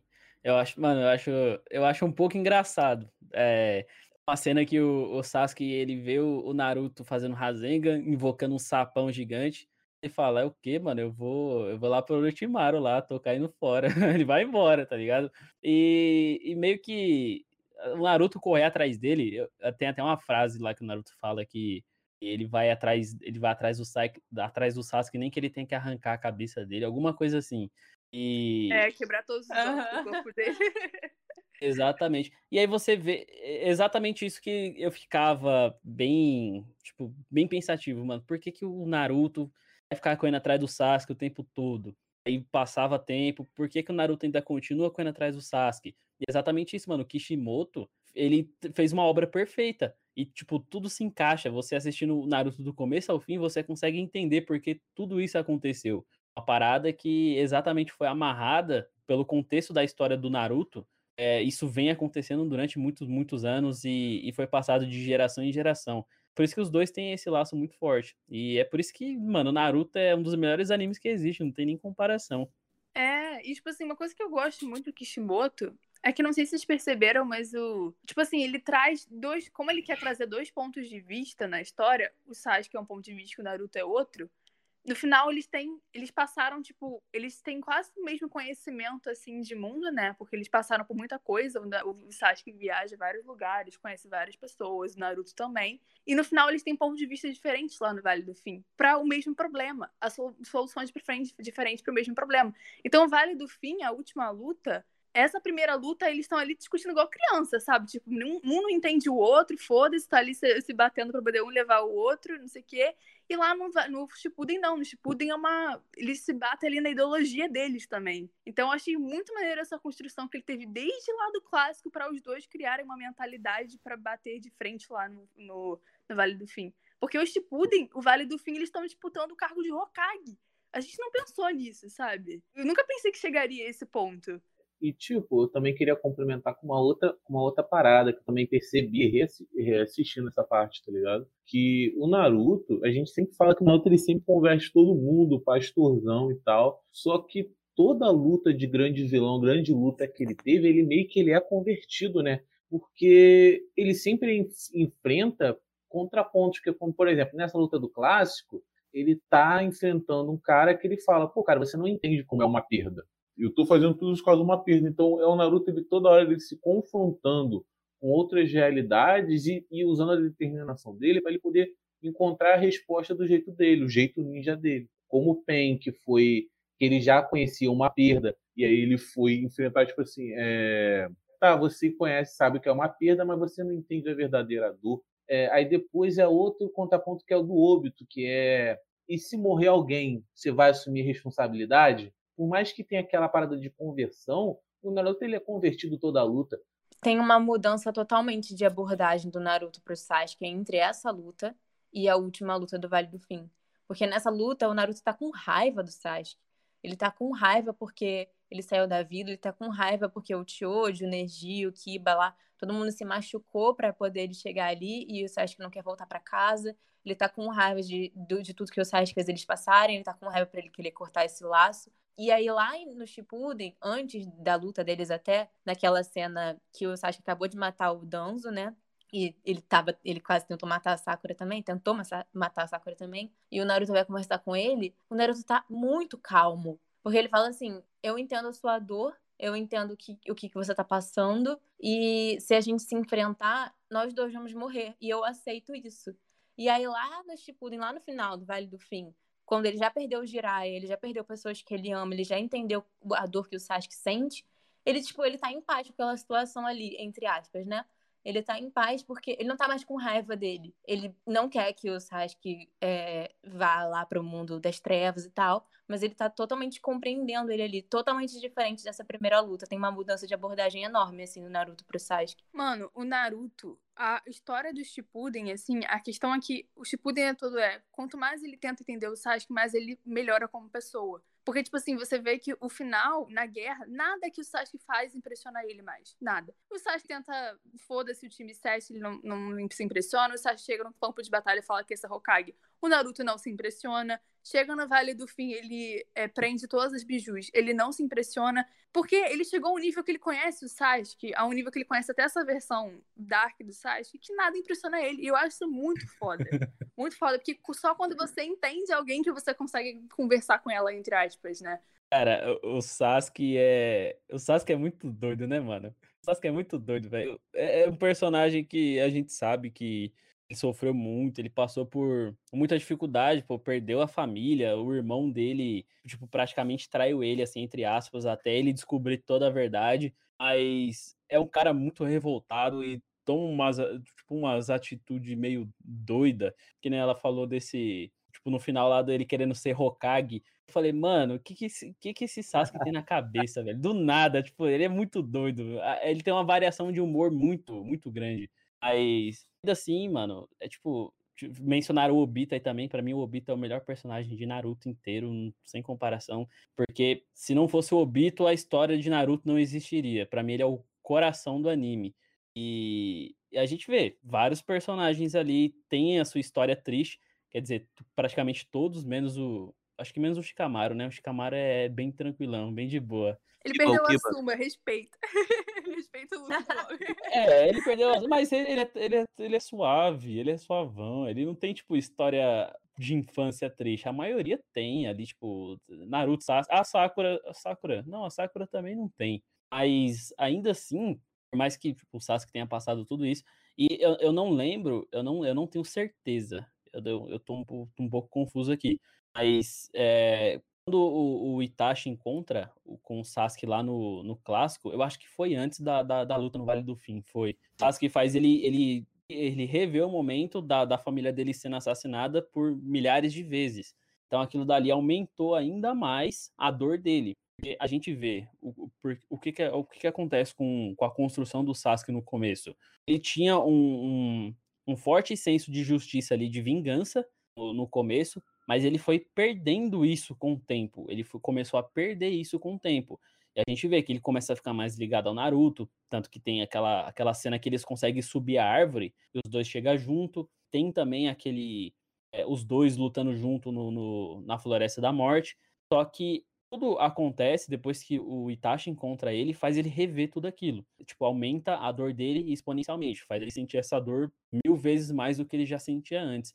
Então acho que foi a partir daquele momento ali que realmente ficou revoltado de verdade, decidiu é, ir atrás do Orochimaru, decidiu ir em busca de poder mesmo, até porque o, o Itachi deu uma surra nele e viu que ele estava muito atrás do irmão dele, ele precisava conseguir poder de todas as maneiras que reavivou a, a pedido de vingança do Sasuke, né? Porque nesse, nessa, nessa luta do clássico também eles apresentam o, o né?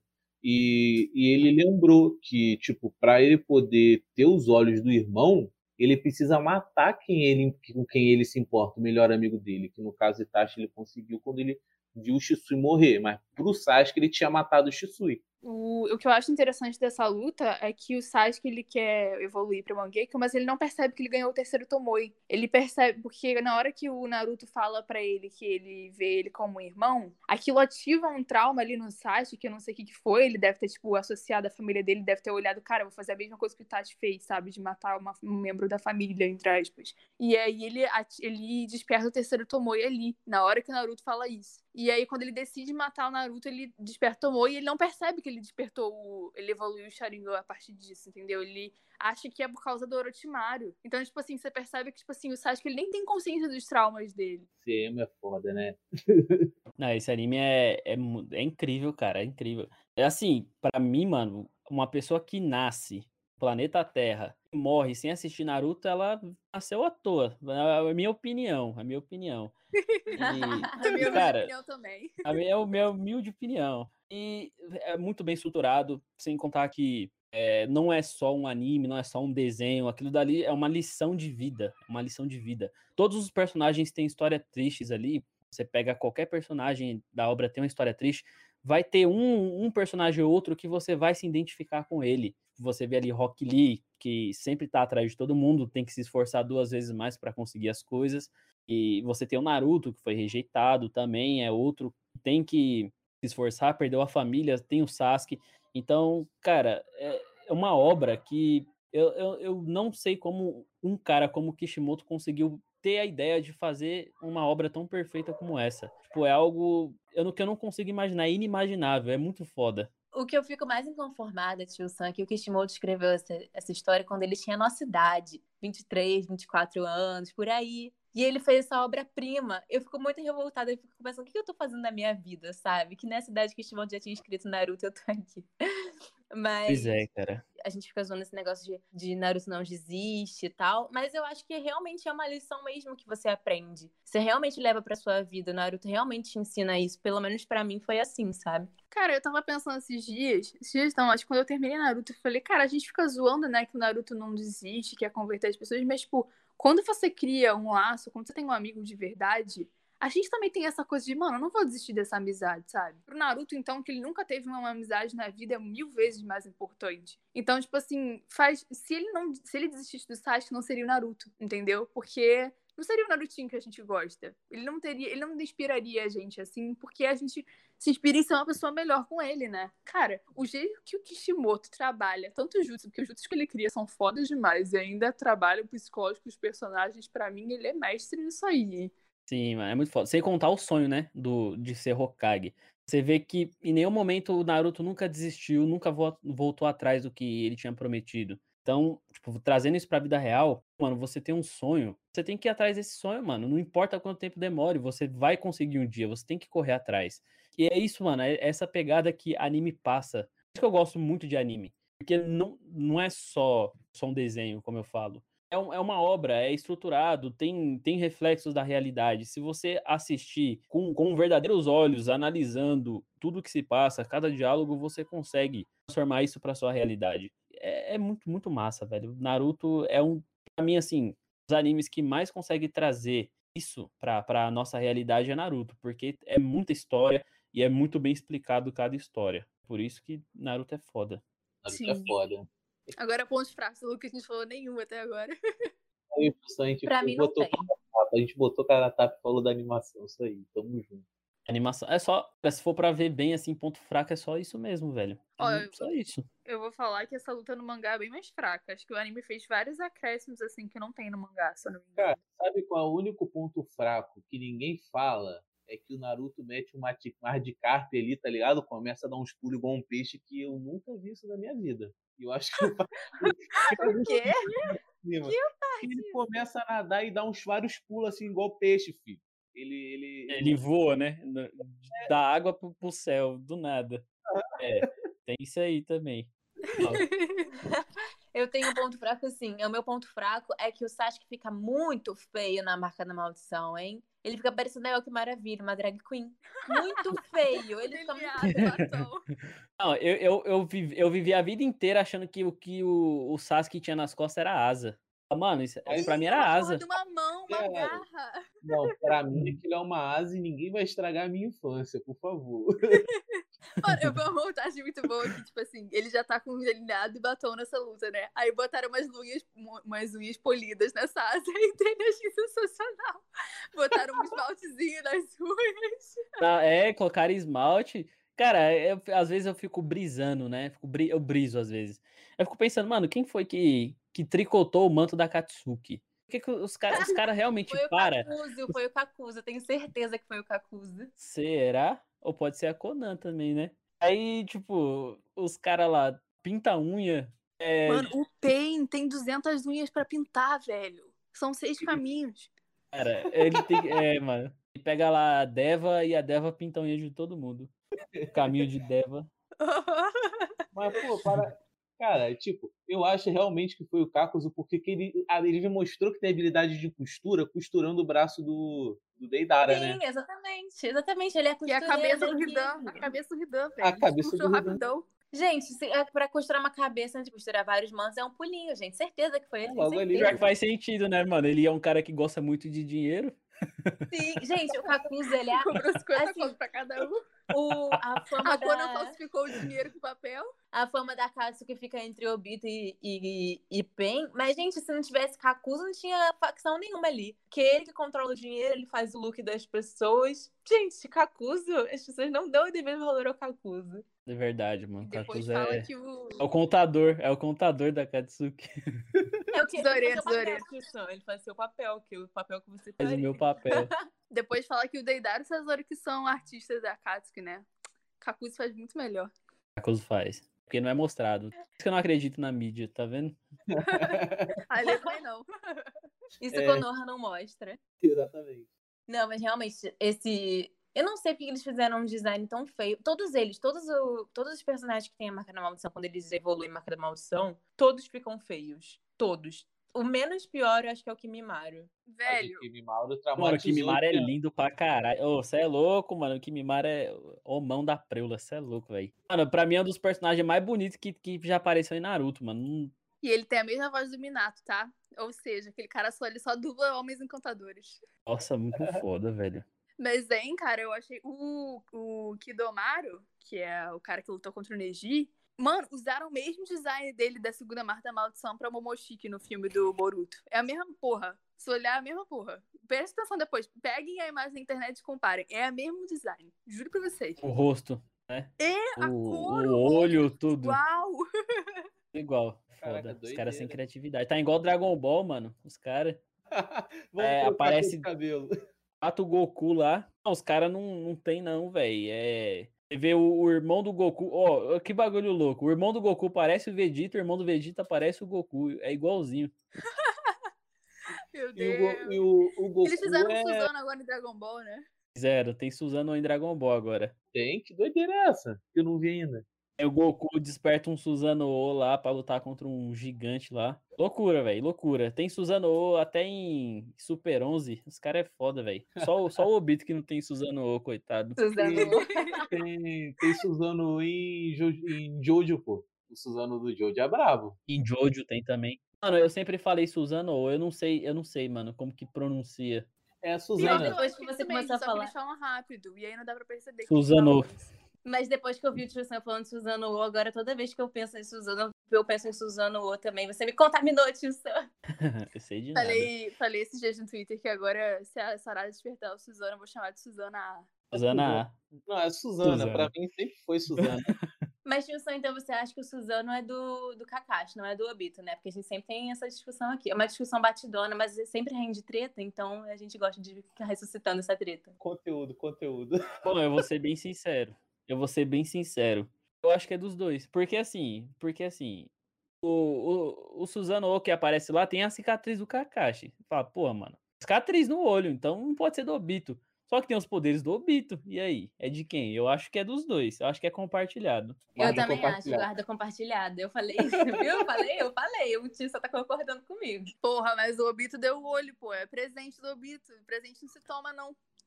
É, então, é tipo. É, mais ou menos isso. Toma, usa meu poder aí. É mais ou menos isso. Cara, eu, eu gosto muito do Obito, mano. Véi, é, é o meu, bom, né? personagem preferido de Naruto, mano. Nossa, velho, ele é muito foda. A história de Naruto não existiria sem ele. É por isso que ele é foda. Ele é muito foda.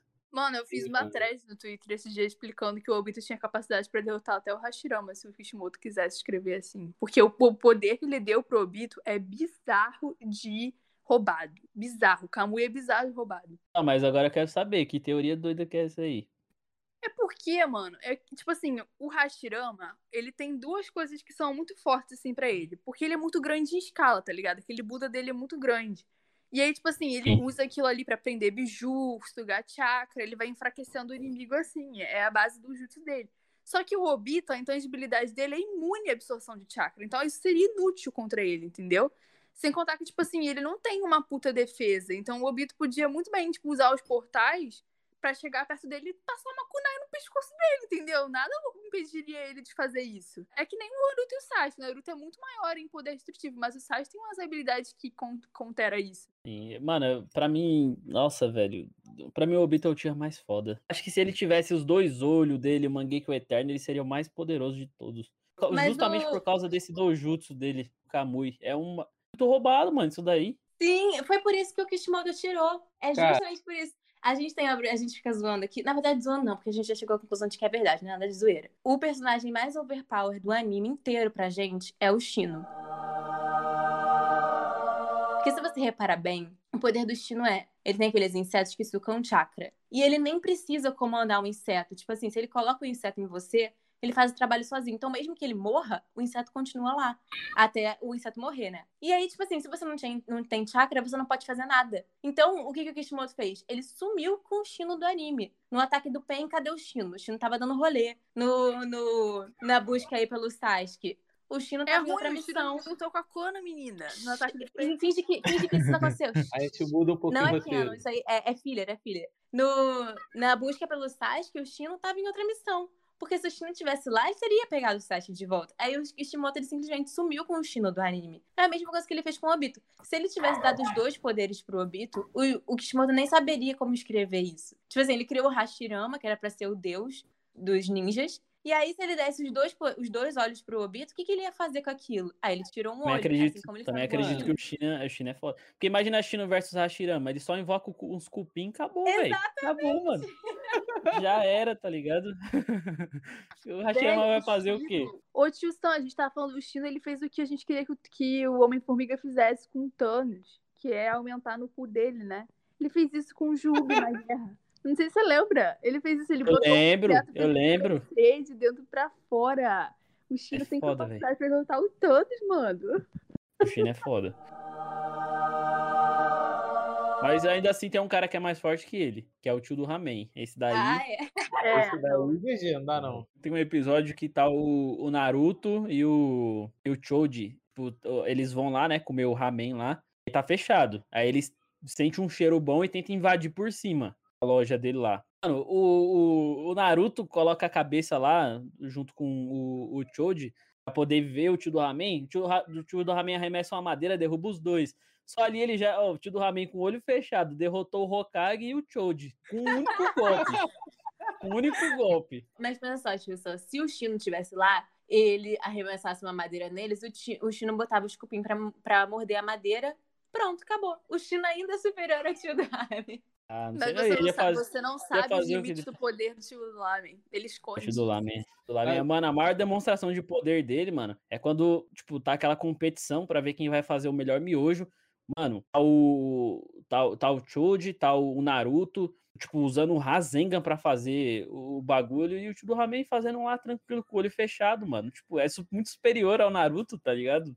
Não tem nem Deixa comparação, falar. mano. O tio do Ramen é muito forte. Te falar, o, o Itachi fritando o ovo com o Sharingan e o tio do Ramen, quem, quem faz a comida mais brava? Então, o tio do Ramen ganha eu- com o olho fechado. Não tenha dúvidas. Não, e o tio do Ramen, ele ainda é estrategista. Porque ele sabe que a fraqueza, a maior fraqueza do Naruto é o Ramen. Então ele ainda controla o Hokage. Ele criou a é fraqueza muito do. Hokage. Ele viu a frente, viu que o Naruto ia ser o maior Hokage, ele criou a fraqueza do Naruto do Ramen. Ele, ele foi além do que você pensou. Porque, mano, é, Naruto já é um plano dele, tá ligado? Já é tudo esquematizado por ele. Ele é só uma divindade que assiste, e ele só quer ver o circo pegar fogo. É isso. Ele é tão gênio, ele é tão gênio, que ele passou despercebido pra ninguém, ninguém ficar percebendo o poder dele e atacar ele. Ele passou lá, ó, só pelas beiradinhas. Mano, imagina se ele abrir os olhos, tá ligado? Imagina qual é o dojutsu dele. Eu não, mano, eu não gosto nem de imaginar, tá ligado? Por isso que o Pain não estourou a lojinha dele, né? Teve vários ataques em Konoha, nunca a lojinha do tio do Ramen foi essa destruída. Nunca foi destruído, mano. Nunca Nunca foi foi. mostrado. Vocês estão acompanhando Boruto? Eu tô. Alguém de vocês viu o, o tio do Ramen? Ele morreu, cara. Não, ele. Ninguém viu. Ninguém viu, né? Falou que ele morreu, ninguém falou que ele morreu. Por que, que vocês acham que o Jigen tá invadindo a vila só agora? Por quê? Putz, você acha que é o caso do Naruto? Por Jamais. quê? Por quê? Por que, que não invadiu antes? Stonks, Faz, Stonks. faz todo sentido, mano. Faz todo sentido. Pra mim faz todo sentido. Cara, é totalmente ele. Obrigada por abrir nossos olhos, Wilson. Muito obrigada. Seus, os, os- os seus olhos se abrem, mas o do tio do Ramen não abre nunca. Ele não precisa. Melhor que Byakugan aquilo ali. E que ele abrir, acabou o anime. Já era. Pra finalizar, então, qual que é a nota que vocês dão pra essa luta, gente? 10. Amo essa luta. 10, 10. Cara, eu dou. Eu dou a nota 10 também, porque eu, eu não ligo pra animação, já falei. Aí se eu ligasse, eu dava um 7. É o charme, o charme dela, é o charme dela. Isso, Pra mim, isso é um ponto forte também. Pra mim, não tem como. É 10. É a melhor luta do, do clássico. Pra mim, foi mal aí, Rock Lee versus Gara, mas essa aí, pra mim, é melhor. O Bom, clássico, mas eu com tava certeza. vendo, mano, ess- esses animadores aí que a gente critica, com razão, né? Que saem as coisas bem toscas.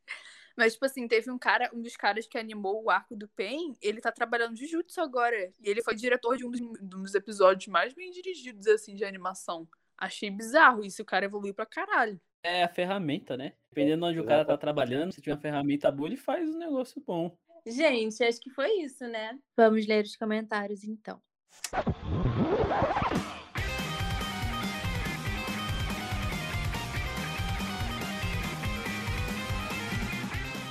Mais uma vez, hoje os comentários estão sendo gravados em um dia separado, por quê? Porque como a gente teve aquele problema na, na semana passada, retrasada, que não teve episódio, a gente só foi pegar os comentários depois que a gente já tinha gravado o episódio de agora, então o tio Sanão tá aqui com a gente.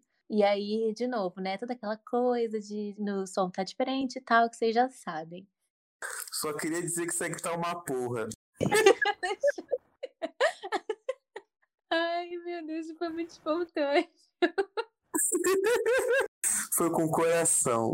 É, o primeiro comentário de hoje vai ser da Cacaíro, que muito tempo que a gente lê comentário dela, gente. A Cacaíro ela faz thread dos nossos comentários e a gente ama E aí eu vou dar uma resumida no que ela falou sobre o último episódio. Ela deu as notas dela para as lutas também. E aí ela apontou os pontos fortes e fracos também para ela das lutas. Ela falou que o diverso Jirobo para ela o problema da luta é enrolação, então ela concorda comigo. O problema é que ela não é objetiva e que dá para fazer, tipo, toda a luta em dois episódios, mas eles enrolaram demais, o que eu concordo completamente. Pera, quantos episódios o, o Choji pega? Na verdade, ela contou, ela contou a, aquela parte que eles ficam presos na bola, lembra? Ah, sim. Como luta também. Então, contando tudo isso aí, com eles presos na bola, mais a luta depois, ela falou que dá pra dar uns dois episódios. E eu concordo completamente, porque Nossa. foi muito longo. Mas eu gosto dessa cena na bola. Achei legal. Gostou da bola, Gabi? Gostei. E aí ela falou que pro Ale que o problema não é ele ser gordinho, o problema é o flashback. Que o Ale ficou falando que o problema é ser gordinho. Mas não é, é o flashback. E eu concordo. Eu discordo, é o flashback. eu- Não, pera. Ah, já Dependendo do personagem. tô, tô mal, tô mal. E ela fala, ela falou também que vocês estavam falando no episódio passado, o Ali e a Elba, que quem fez aquela essa filosofia de nunca abandonar um amigo em luta foi o Obito, mas na verdade quem quem impôs isso primeiro foi o, Sa- o Sakumo, que é o pai do, do Kakashi, né? E aí o Obito aprende isso depois, com sabendo sobre a história do Kakashi e tal. Então ele só leva essa filosofia pra frente, mas quem quem começou com isso foi o Sakumo. E a luta do Kiba, ela, ela concorda que também realmente foi muito fraca e não teve objetividade, foi repetitiva, porque o Kiba não é um personagem muito bem aproveitado. E é, basicamente ela concordou com a Lê que o, o Kiba é burro, e na verdade ela concordou com a Elba, que o Kiba é burro e emocionado, e não tem análise de luta. Graças a Deus. E ela me lembrou também que o Kiba usou as pílulas sim, eu tinha me esquecido disso, mas ele usou. Então fica aqui a, a- o conserto aqui. O Kiba usou as pílulas, o Kiba mais uma vez usou doping, mas dessa vez ele estava liberado. Mesmo com o doping, levou o pau. E ela também elogiou o genjutsu da Tayuya, que ela falou que é muito bom. Ela falou que esse genjutsu é interessante porque é diferente do genjutsu do Uchiha, que é visual, você tem que estar perto para ativar. E esse genjutsu sonoro não, porque é, mesmo a pessoa que é surda, apesar dela não escutar o som, ela ouve, entre aspas, a frequência sonora causada pela vibração musical. Então, esse genjutsu, tipo, ninguém é imune a ele, digamos assim. Sim, cara. Ah, se você cortar o seu ouvido. E ela gostou muito da luta do Lee contra o Kimimaro, porque o Lee se supera. E Gaara versus Kimimaro, ela falou que é muito bom mesmo e que é essa luta precisa ser exaltada, como a gente exaltou. São dois personagens muito overpower. Então essa luta é mil de dez. Os personagens o que, Mário? Pode repetir, por favor? Overpower. Entendi, muito bom. O nosso Comodoro Felipe também fez uma thread e ele disse que ele gostou da luta do Choji contra o Jirobo, por causa do Choji fazendo do jutsu do clã Akimichi, né? E porque desenvolveu mais a relação do Shikamaru com o Choji. A luta do Neji contra o Kidomaru ele também gostou, porque o Neji foi muito bem explorado e o Kishimoto aproveitou as oportunidades para explicar como funciona o chakra e como funciona o Byakugan. Ele foi o único que defendeu o Kiba, que não falou mal do Kiba, que ele falou que a luta do Kiba foi legal sim. Porque ele disse que o Akamaru foi muito bom nessa luta, e essa luta foi legal, ele deu 7. Finalmente o Kiba tendo um pouco de justiça nesse, nesse fandom.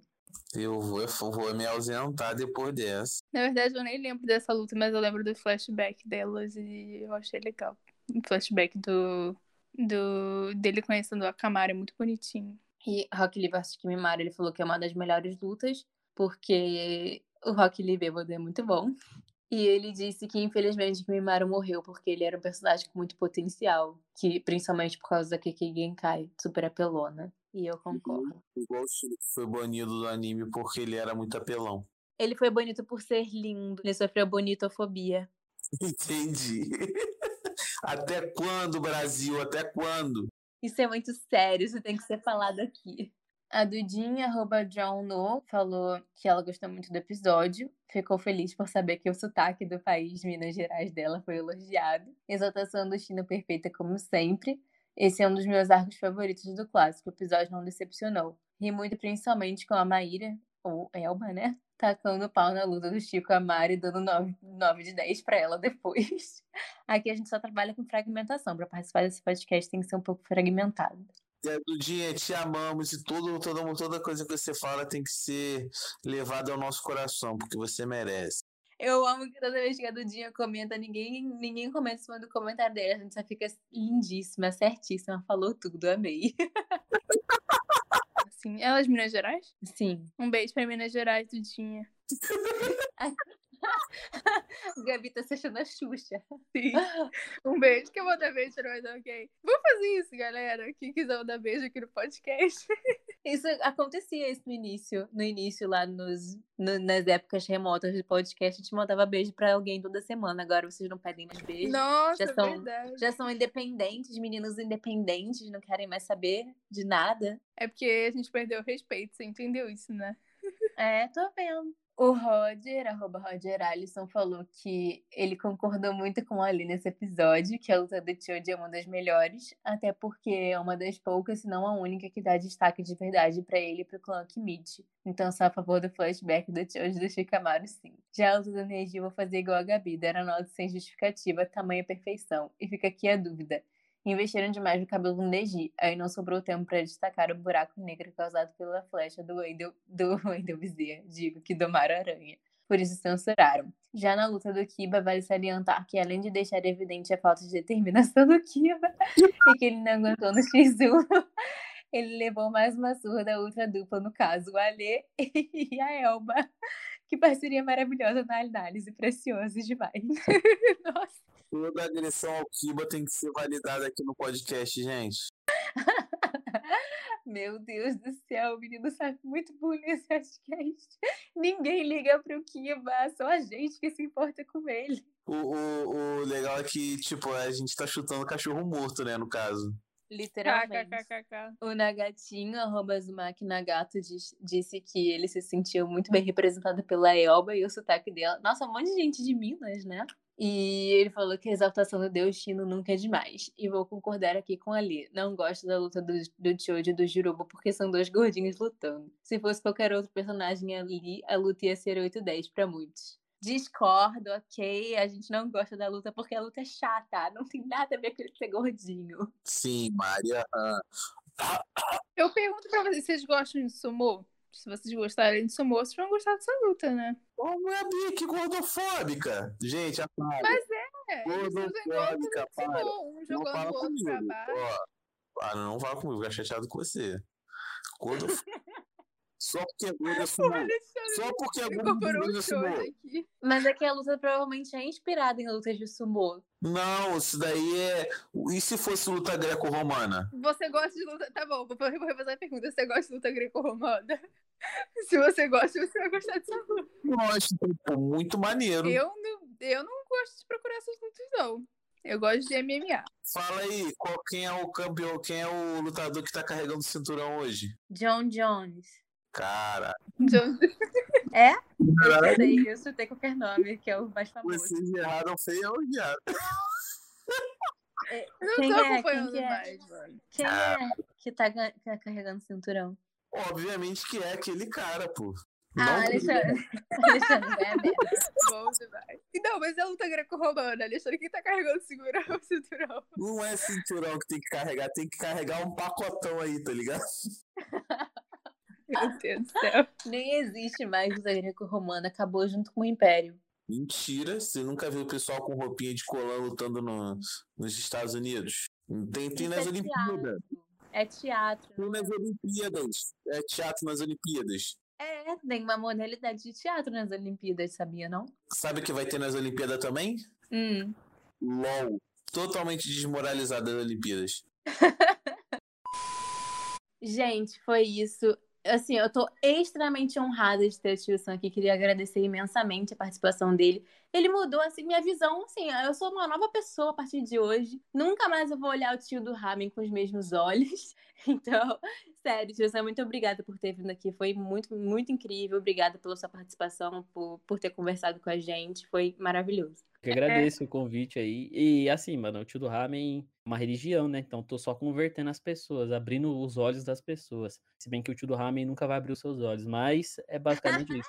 E eu, eu agradeço demais, mano. Eu, eu curto demais bater papo aí sobre anime. Qualquer hora tiver sendo convidado aí, pode me chamar que eu apareço. E passou um tempão, a gente nem percebeu. Então, tipo assim, conversa boa. É, autoconvidando aqui. Não, mas você pode se convidar sempre. Sempre que a gente tiver a oportunidade, a gente te chama de novo. Vou te falar, te falar de jogar aqui ideia então. Tipo, tem uns filhos que a gente grava que a gente toma os álcool e fica jogando um joguinho. Se você quiser chegar junto num filler nosso desse assim, só tu falar que tamo aí. Toma, Aí, ó. toma, eu tomo o dia todo mesmo, então bora. Porra, mil. Ah, De onde vem as teorias? Pra fazer vídeo tem que estar no Genjutsu, né? Senão. Tio Sam, dá suas redes sociais aí pra quem não vive no planeta Terra, ainda não que segue a gente ainda não tiver seguido, onde que a gente te acha? Sei lá no, no Instagram, que é arroba Oficial. No YouTube, que é Tio Sam. E é só isso aí mesmo, por enquanto. Você tem Twitter também, né? Tio Sam Oficial 1, não é? É, Tio Sam Oficial. Eu, bom, eu, às vezes eu, eu posto umas besteiras lá, mas eu não sou muito ligado no Twitter, eu só entro, posto uma besteira e vazo, tá ligado? Mas tem também, tem o Twitter também. Ai, Tio Sam, vem pro Twitter, o Twitter é ótimo. Tem muita gente, tem muitas minhas pessoas meio sem noção, mas tem muita gente legal, sempre tem teoria, sempre tem treta, todo dia tem treta. O Fred tá lá, o Fred tá lá todo dia. Esse estresse aí com os fãs meio loucos, às vezes, ele tá todo dia lá no Twitter. Sim, então, o, o problema do Twitter. Eu acho que ainda não consegui me adaptar. Porque é muito, é muito conteúdo aleatório que aparece lá, porque um- uma hora tá falando de uma coisa, depois já mudou completamente. Mas eu, ó, eu vou, eu vou, eu vou, vou, ó, vou confessar aqui o o, pra que que eu uso o Twitter. O cara assiste anime, é, é, tipo, é praticamente teólogo e não sei o que, não sei o que, não sei o que. Mas eu uso o Twitter só pra acompanhar o BBB, mano, porque eu sou viciado em BBB. Tio Sam, foi pra isso que eu criei o Twitter. Foi pra isso que eu criei o Twitter. E eu caí de paraquedas nesse fandom aqui, mas eu criei o Twitter lá alguns anos atrás pra acompanhar o BBB também. BBB, mano, sou muito viciado em BBB, velho, isso é louco. A gente é o Bot Flashback em todas as redes sociais, Instagram, Twitter e tá de TikTok. Sabia que a gente tem TikTok, Tio Sam? A gente tem TikTok. Aí, tá vendo?